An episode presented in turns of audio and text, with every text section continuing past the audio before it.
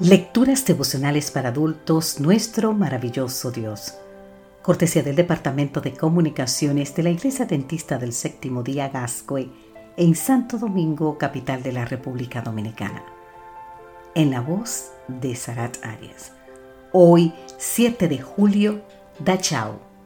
Hechos capítulo 4, versículos 27 al 29 nos dicen, es un hecho que Herodes y Poncio Pilato junto con los no judíos y el pueblo de Israel, se reunieron en esta ciudad en contra de tu santo Hijo y ungido Jesús, para hacer todo lo que por tu poder y voluntad ya habías determinado que sucedería.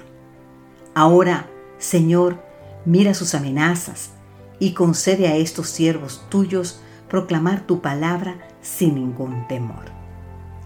Dachau fue el primer campo de concentración nazi en funcionar, y tanto el que sirvió de modelo para los que vendrían después. A Dachau fue enviado Christian Reger, un ministro alemán, por oponerse a Hitler.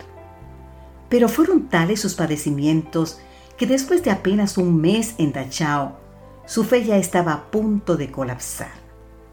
¿Cómo podía un Dios de amor abandonarlo a manos de un régimen tan perverso y cruel? La respuesta a sus dudas la recibió un día de julio de 1941, según nos relata Philip Jamesy, y puede buscarlo en el escrito Where is God When It's Worst, en la página 157 a 160. Justo un mes después de haber sido encarcelado en Dachau, Reyes recibió una carta de su esposa. Al final de la carta compartió con él una referencia bíblica que está en el libro de Hechos capítulo 4, los versículos 26 al 29. Reyer leyó el pasaje, pero no le encontró mucho significado. Precisamente esa tarde, Reyer debía enfrentar la experiencia más dura de la vida en el campo de concentración. ¿Y cuál era esa?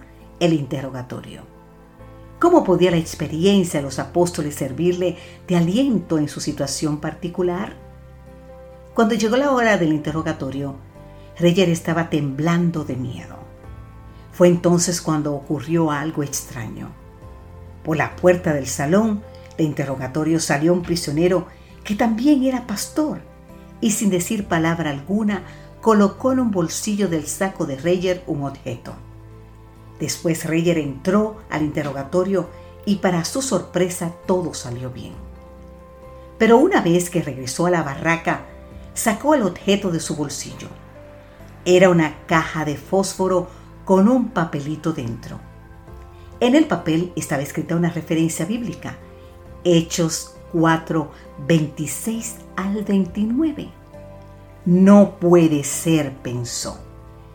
Es imposible que este extraño haya leído la carta de mi esposa. Solo había una explicación. Dios no lo había abandonado. Y ese conocimiento fue todo lo que Reyer necesitó para apoyar su fe durante los siguientes cuatro años. Dios no me rescató, dijo, ni tampoco hizo que mi sufrimiento se aliviara. Él simplemente me aseguró que estaba vivo y que estaba conmigo. Querido amigo, querida amiga, qué pensamiento tan poderoso para comenzar el nuevo día. Dios está vivo y está contigo y está conmigo. ¿Qué más podemos pedir? Digamos, amado Dios, quiero comenzar este día agradeciéndote porque eres un Dios vivo y porque no importa lo que pueda suceder, siempre estarás a mi lado. Amén, Señor.